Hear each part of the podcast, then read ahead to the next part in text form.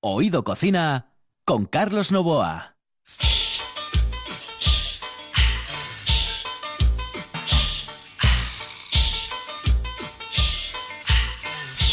Pues ya saben ustedes, buenas noches. Estamos en Oído Cocina, en el control está Juan Saiz y aquí al micrófono Carlos Nova. Bueno, vamos a irnos eh, con lo prometido. Lo prometido es deuda siempre y yo hago como el alcalde. Eh, os debo una explicación y esa explicación que os debo os la voy a pagar. ¿eh? que le diría Pepe Isber en aquel bienvenido Mr. Marshall. Bueno, pues comenzamos con Esther del Moral.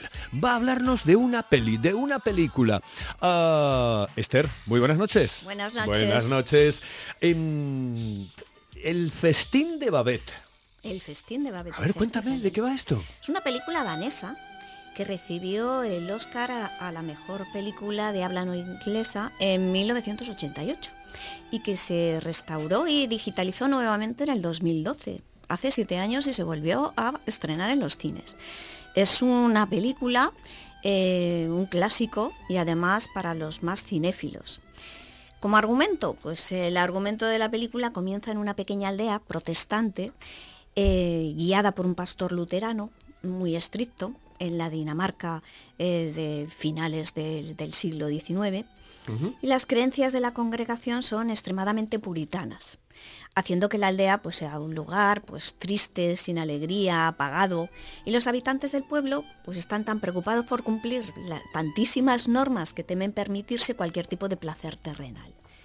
Las hijas del pastor eh, confían en casarse, pero su padre se niega rotundamente al matrimonio y prohíbe a cualquiera de los pretendientes que se acercan a sus hijas, pues... Y con el paso de los años, tras la muerte del pastor, y ya mayores se ven forzadas un poquito a liderar esa menguante congregación. Hasta que un buen día aparece una mujer francesa que se llama Babette, que es el título de la película, llega a la aldea a trabajar como ama de casa huyendo de la guerra en Francia. Y aunque es una gran chef, no manifiesta su talento. Y tras 10 años, Babette descubre que ha ganado la lotería en París. Y en vez de tomar el dinero y volver a casa, muestra su gran generosidad gastándolo en un auténtico festín francés para invitar a los habitantes de la aldea. Uy, qué bonito. Pasa semanas planificando la comida y aumentando y reuniendo los ingredientes necesarios para que todos lo disfruten. Sin embargo, eso lo consideran como algo pecaminoso, algo como un, un sábado satánico. la gula, vamos, sí. casi, ¿no? Y creen que no deben disfrutar de la comida porque les expone a, terribles pecados. Sin embargo, mm, eh, una vez sentados en la mesa, después de haberlo preparado, claro, y además escandalizados, porque empieza a llegar una carreta con todos los ingredientes, una tortuga, codornices, foie, trufas, uvas, higos, una botella de vino, una botella de champán. Y, aquello era como un escándalo para ellos. Y una vez sentados a la mesa, eh, y tras dar unos los primeros bocados, pues a la variedad de todos esos platos, a todos estos platos, descubren rápidamente que es dificilísimo resistirse. ¿No? a degustar eh, pues todo. Claro, que caen en la tentación. Solo un invitado, y habían, habían acordado que ninguno iba a, a manifestar ese gusto ni nada de nada.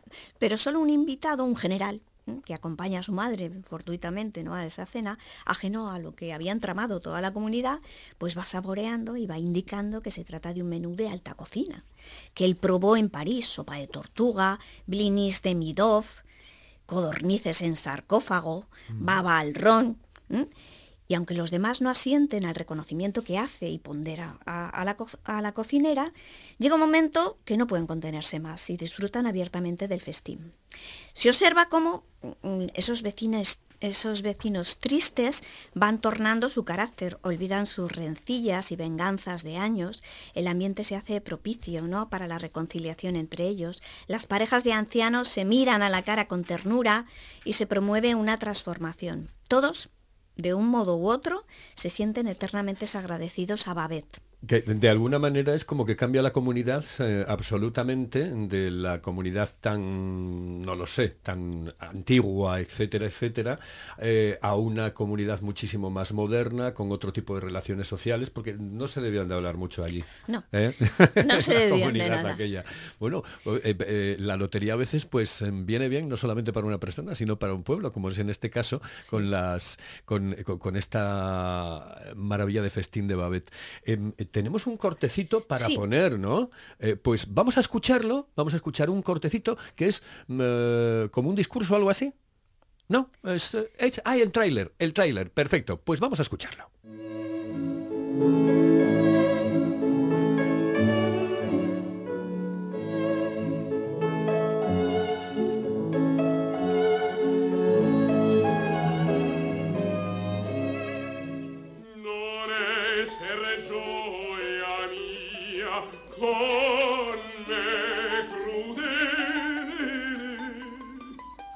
Quisiera preparar una comida francesa. ¿Una comida francesa?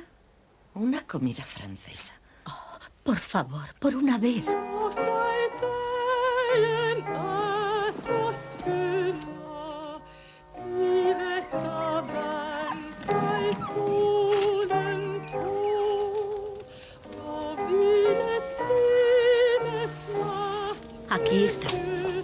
Ya han llegado.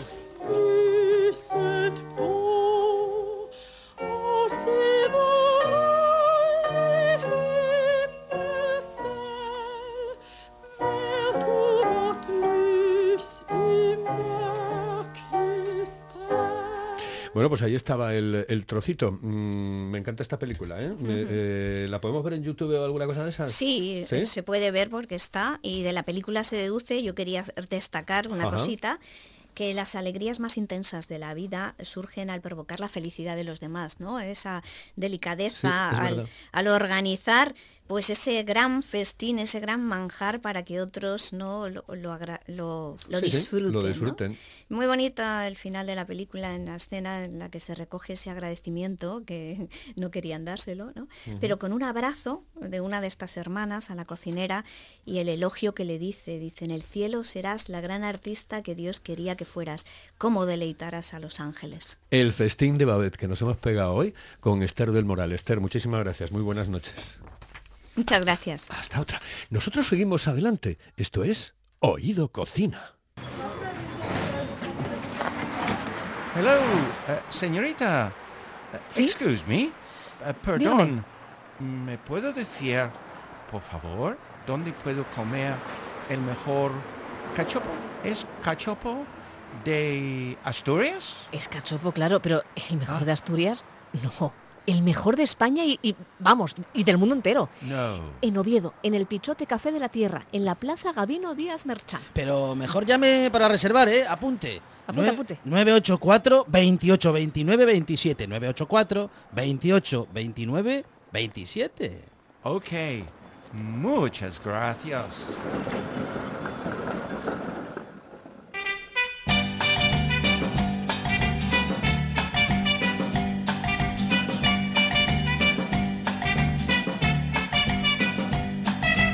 Ay, cómo gustan estas canciones de Tijuana Brass. Sí, sí, los temas musicales que metemos así poco a poco durante el programa.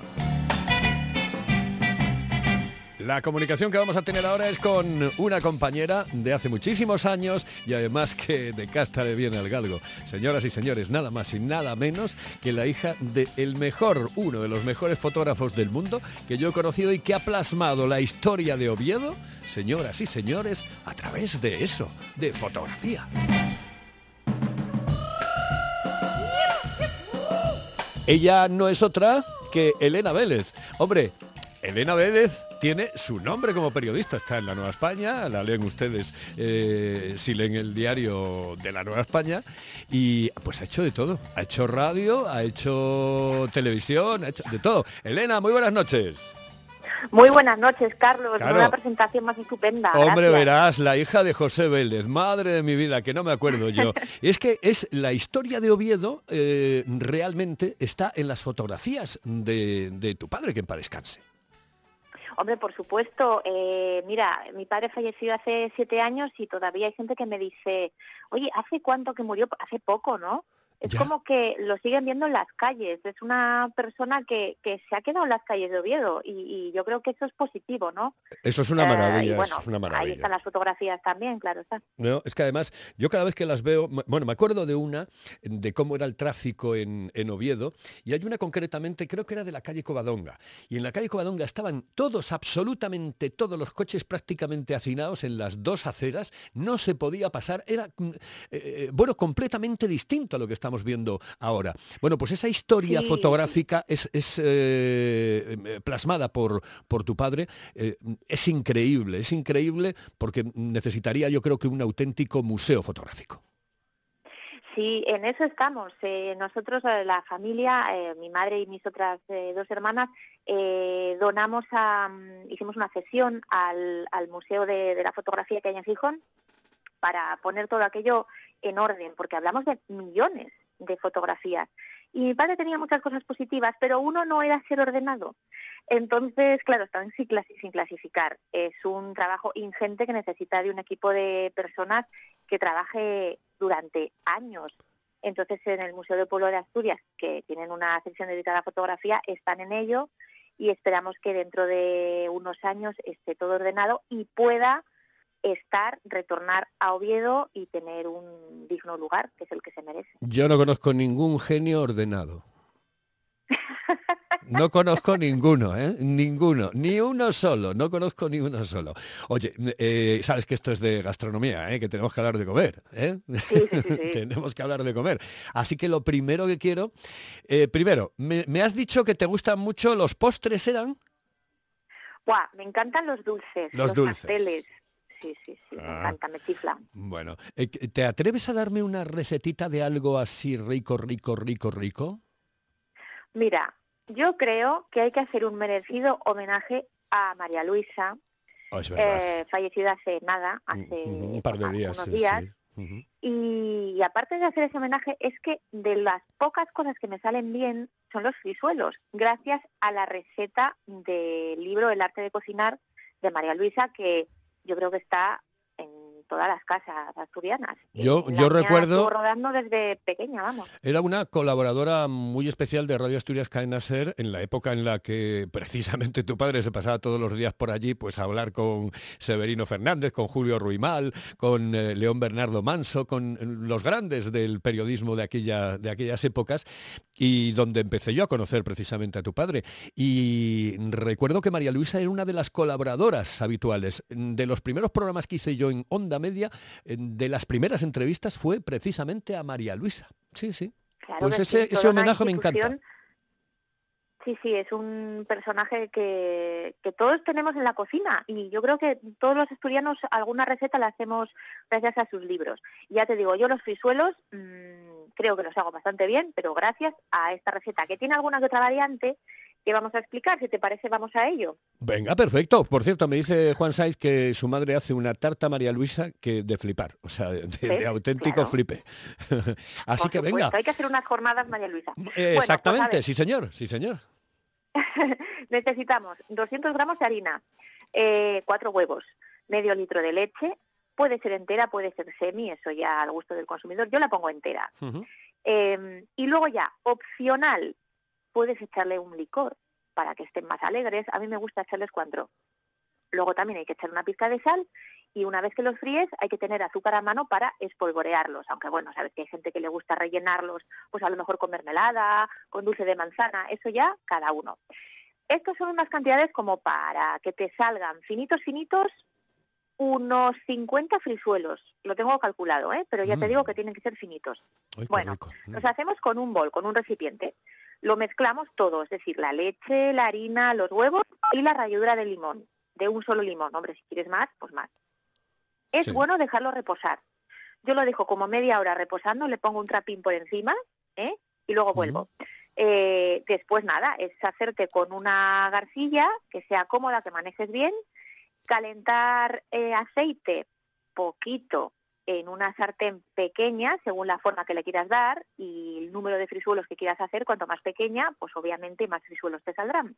Y nada, eh, echas la, la garcilla llena y le vas dando la forma para que se expanda bien por toda la sartén, le das la vuelta, si eres hábil lo haces como los buenos cocineros, hop, y al aire, y si no eres hábil como yo, pues te ayudas con una espumadera y le das la vuelta. Eh, ¿tú Una vez que ya sí. está bien frito, sí.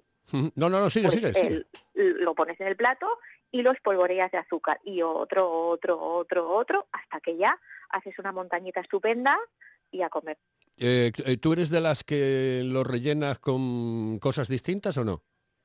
No, a mí me gusta solo con azúcar y además soy un poco rara porque a mí me gusta comerlos al día siguiente.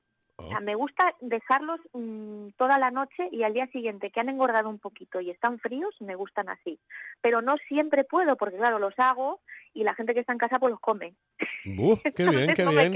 Estupendo. Bueno, pues oye, ya sabes que no sea la última vez, por favor, ¿eh? La semana que viene o la otra, quiero otra recetita y otra cosita con, con Elena, ¿de acuerdo? Vale, muy bien. Muchísimas gracias. Buscaré, buscaré. Bueno, Gracias. gracias a ti y a todos los Hasta luego. Hasta luego. Ay, me encanta hablar con Elena Vélez. Es un encanto. Bueno, ella en sí es un encanto. Señoras, señores, esto es Oído Cocina. Ah, y tenía que decirle, digo yo, que si no tenían Garcilla, eh, que me pregunten a mí, que ya me crucé con dos esta, esta mañana a los que les faltaban un par de ellas. Bien, eh, señoras, señores, estamos aquí, en RPA. En la calle Campo Amor, todo un clásico. Restaurante Sidrería Nalón. Una amplia carta y unas especialidades que te harán perder el sentido.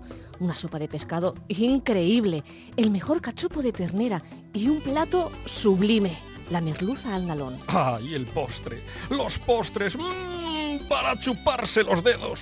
Restaurante Sidrería Nalón. Nuestro teléfono es el 985 21 20 16. El Nalón. Todo un clásico en la hostelería obetense. Oído Cocina. Con Carlos Novoa.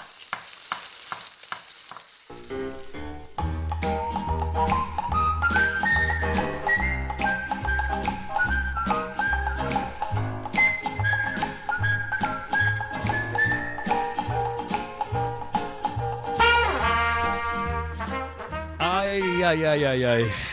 La música, la música. Hoy tenemos un final, un cierre, un broche ah, con el cocidito madrileño eh, que me va a poner nuestro técnico que hoy releva a Juan a la mitad del programa. Porque, señoras y señores, la vida es así y ahora llega Quique Reigada, al que saludo desde aquí porque es un fenómeno. Me encanta Quique Reigada. Bueno, me encantan los técnicos. Siempre me dijeron cuando empecé en la radio, dice, tú llévate bien con los técnicos porque esos, por muy bueno que seas, te pueden machacar el programa. Y eso es lo que hago desde el principio, llevarme muy bien con ellos. Bueno, pues señoras y señores, en el control Quique Reigada ya. Y nosotros que nos vamos a ir directamente con el desarme. Ayer teníamos una lección magistral, absolutamente magistral, de José Antonio Fidalgo. Y hoy queremos saber cómo se hace el desarme, cómo lo hace Viti de Restaurante Nalón. Viti, muy buenas noches. Buenas noches. Muy buenas noches. Oye, ¿y cómo haces tú el desarme? ¿Cómo eh, preparas el desarme? Bueno, supongo de mano de principio que los garbanzos hay que ponerlos a remojo el día anterior y con un poquito sal, ¿no? En efecto, y agua templada. Agua templadita. Bueno. Sí, templadita, tirando, tirando a fría, no caliente, porque los hay que se lo, ponen demasiado caliente. Llega un momento que casi hasta se cuecen ya, pero con agua templadita, un buen puñado de sal y a remojo pues unas 12, 14 horas antes. Bueno, eh, el, el, tema de, del bacalao. A ver, eh, todos sabemos lo que es el desarme, que es eh, bacalao, espinacas, garbanzos, pero mmm, hay gente que dice, yo lo compro ya desalado. Los otros lo desalan como dos días antes. ¿Tú qué es lo que haces? Bueno, yo normalmente suelo desalarlo. A mí me gusta meterlo pues entre dos y tres días antes en la nevera y cambiarlo de agua cada dos, tres veces al día como mínimo. Eso es importante, bueno, ¿no? Para mí el, el, el, sabor es un poco más fuerte, es un, el típico sabor que tenemos del bacalao de siempre. Este otro bacalao que ya está desalado, en efecto, es bueno, es rico, pero yo le noto un sabor diferente. Sí, es muy importante eh, cambiar el agua tres, cuatro veces al día.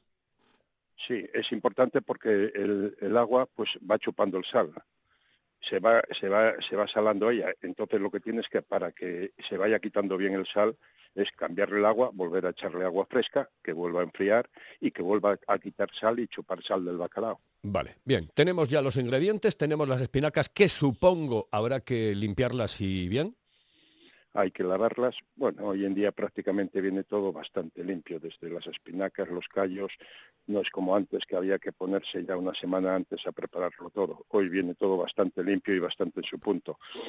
Hay que lavarlas, escaldarlas un poquito, picarlas finas y luego echarlas a cocer con los garbanzos. Con los garbanzos, única y exclusivamente. Es decir, ese es el paso principal porque mm, habrá gente que diga, bueno, pues hecho ya el bacalao, ¿qué va? ¿No? No, Vamos a ver, cada uno tiene, como siempre se dijo, cada maestrillo tiene su librillo. Yo aprendí ya de mi madre, pues, que el bacalao no me gusta echarlo dentro de los garbanzos porque los migalla lo deshace mucho. Desde, por decirlo de alguna forma, te ensucia un poquitín los garbanzos. a mí lo que me gusta es hacer fritinos, hago fritinos pequeños y después de que ya he guisado los garbanzos, de que tengo los garbanzos ya preparados, añado un buen sofrito, ¿eh? donde pongo las espinacas, un sofrito con una buena cucharada de aceite, un poco pimentón bueno, eh, unos ajos dorados y entonces eh, echamos las espinacas. diluimos un poco las espinacas y lo echamos todo a los garbanzos. Y ya casi al final, cuando ya están hechos los fritos de bacalao. Los fritos de bacalao quedan enterinos, queda, no queda deshecho, no queda desmigallado el bacalao y para mí queda un plato que queda más limpio y más, más jugoso. El frito de bacalao mm, eh, no, no, lo pasas mucho, es decir, no lo fríes mucho, ¿no? No, sí, no, simplemente pues es, por decirlo de alguna forma, los, los envuelves un poquitín de harina y un poquitín de huevo y les metes que queden un pelín dorados. Haces cuadradinos, que sean cuadradinos poco mayores que el tamaño del garbanzo para que puedas coger con la misma cuchara y llevarlo a la boca. Y después, una vez que lo tienes todo, mm, lo mezclas y lo dejas, supongo, en reposo para que vaya tomando el sabor, el garbanzo del bacalao, etcétera, etcétera. Lo, mezclas, lo, le das un pequeño hervor de 5 o 10 minutos más, ¿eh? ves que todo se va, se va lijando, va quedando al punto, lo apartas y lo dejas que repose. la comida, como todo, como casi el 90% de la comida, cuando está mejor cuando la tienes que volver a calentar. Sobre todo lo que son guisos, lo que son cocidos, eso es cuando los tienes que volver a calentar mejoran bastante. Perfecto. Oye, una cosa, mm, bueno, hoy está cerrado y martes está cerrado. Eh, ¿Cuántos días tenéis el desarme a disposición de los clientes en el restaurante Nalon? Nosotros empezaremos a partir del viernes. Lo tendremos viernes, sábado y domingo. Viernes, sábado y domingo. Perfecto, estupendo, qué bien. Todos los años eh, realizáis evidentemente el desarme, ya es una tradición que no solamente es de Oviedo, sino que eh, quizá, mm, bueno, ya por la globalización se ha ido a, muchísimos sitios, claro, pero es que no solamente en Asturias, porque también en Madrid, ¿eh? En efecto, bueno, en Madrid tenemos un montón de buenos restaurantes asturianos que aprovechan el día y hacen también en las jornadas. Bueno, ¿cuántos, eh, ¿cuántos menús puedes vender de, desarme? Porque supongo que también habrá gente que se los lleve para casa. En efecto, hay gente que los lleva, los, hay que lo van a comer. El desarme en su principio era un desarme, pues, como digo yo, era comida de empresa. Se aprovechaban y eran los compañeros todos de trabajo, se reunían para eso y, lo, y se quedaban para verlo, para comerlo y pasaban ya la tarde pues más o menos escaqueados del trabajo. Sí, sí. Después ahora pues se ha aprovechado también, se ha intentado meter el fin de semana y bueno, pues ya van familias, ya van todo. Eso ahora mismo, antes yo creo que vendemos más o menos los mismos desarmes, poca es la diferencia. Antiguamente lo que pasa es que empezabas a vender desarme a la una del mediodía y eran las seis de la tarde y seguían saliendo desarmes. Sí, sí. Luego al día siguiente, como digo yo, lo que te sobraba, siempre había alguno, oye, ¿no te quedó de desarme de ayer? Pues póngalo. Siempre salían un montón de desarmes más, pero bueno, ya no eran como los oficiales. Hoy en día, pues se divide entre, entre los tres días. El viernes se aprovecha porque, bueno, dices tú, vamos a aprovechar a la gente del trabajo, que es el día que están juntos, y luego, pues este año nos queda el sábado y el domingo, para alguno que no lo haya podido tomar el viernes y para tema de familia. Bueno, y los callos. Segundo plato, importantísimo el tema de los callos, madre mía, porque ahora empieza la temporada callera, ¿eh? Empieza la temporada de los callos. A partir de aquí sí, a partir de aquí ya se empiezan a vender callos, ya empieza a haber callos, empieza a venir un poco el frío. Asturias es muy particular, nos gustan mucho los callos, pero en el momento que llega el calor se dejan de, de comer. Es una cosa que nunca entendí. Por Yo ejemplo, tampoco. Vas a Madrid y tienen callos todo el año.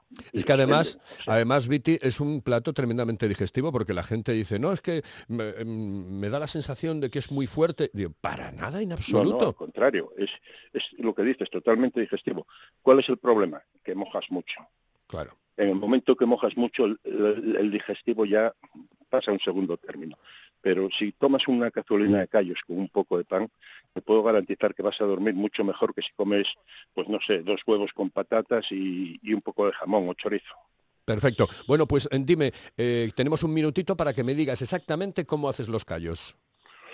Bueno, los callos bien limpios, hoy en día ya comenté que viene todo bastante bien, ¿eh? bien limpios, se encallan, se trocean y los ponemos a cocer junto con pata, con mano de cerdo, con, con oreja y algo de morro. Ya lo de morro. Los tienes bien cocidos, cuando ya ves que están, que, se han, que han- que han quedado tierninos y que están bien, les haces un preparado que es a base de un sofrito. Yo en ese sofrito suelo echar un poquito de ajo, un poquito de cebolla, un buena cucharada de pimentón. ¿eh? Pimentón, procurar siempre que sea el bueno. Cada uno ya tiene ahí su, su costumbre y su vicio. Sí, el de la vera, Y por luego, ejemplo, es pues, muy bueno. El, el de la, el de la vera a mí es un pimentón que me encanta. A mí igual, a mí igual. Yo es que el O sea, pimentón yo- lo yo he hecho a muchas tengo y comidas. es el que me encanta. Sí, sí. Y lo- los no callos la además, menor duda. los callos ahí son bastante agradecidos con el tema del pimentón. No pasarse En tampoco efecto. porque cuidado, como como al final te sepa a pimentón, ya pierde el callo. Ya pierden, cambian, en efecto. Por eso digo, es una buena cucharada, pero tampoco hay que pasarse de ella. Bueno, Hay que darles el color, que quede un color vivo, que quede el color de ellos, sí. pero tampoco que, evidentemente lo que dices, que tampoco sepa pimentón. Bien. Y Yo un suelo echar también un poquitín de jamón picado y con todo ese sofrito, y ya que el, el callo está una vez cocido, añado, lo añado todo a los callos, lo pruebo de sal, de sal lo que haga falta, ya en el último momento, porque como estamos añadiendo cosas que ya en sí ya vienen saladas o ya medio preparadas, pues es lo que tienes, eh, a- a- rectificas de sal y ya los dejas reposar. Eso sí que hay que dejarlos enfriar. perfecto. Bueno, Esos hay que dejarlos enfriar, que cuajen y volver a calentarlos. vale. Y, Los y- callos, pues, bueno, empezaremos ya a hacerlos mañana miércoles, Ajá. empezaremos ya a prepararlos y, y ya le digo, con el fin de eso, de que me queden bien fríos, de que queden bien cuajados y volver a calentarlos. Estupendo. Ahí es donde los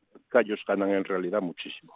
Bueno, y tenemos 30 segundos, 30, única y exclusiva, 30, 30 segunditos para que me digas exactamente cómo haces el arroz con leche, porque esto es ya eh, es complicado, evidentemente, porque ya sabes que si se pasa un poco ya no es lo mismo, pero ¿cuál es tu truquito? ¿Cómo lo haces?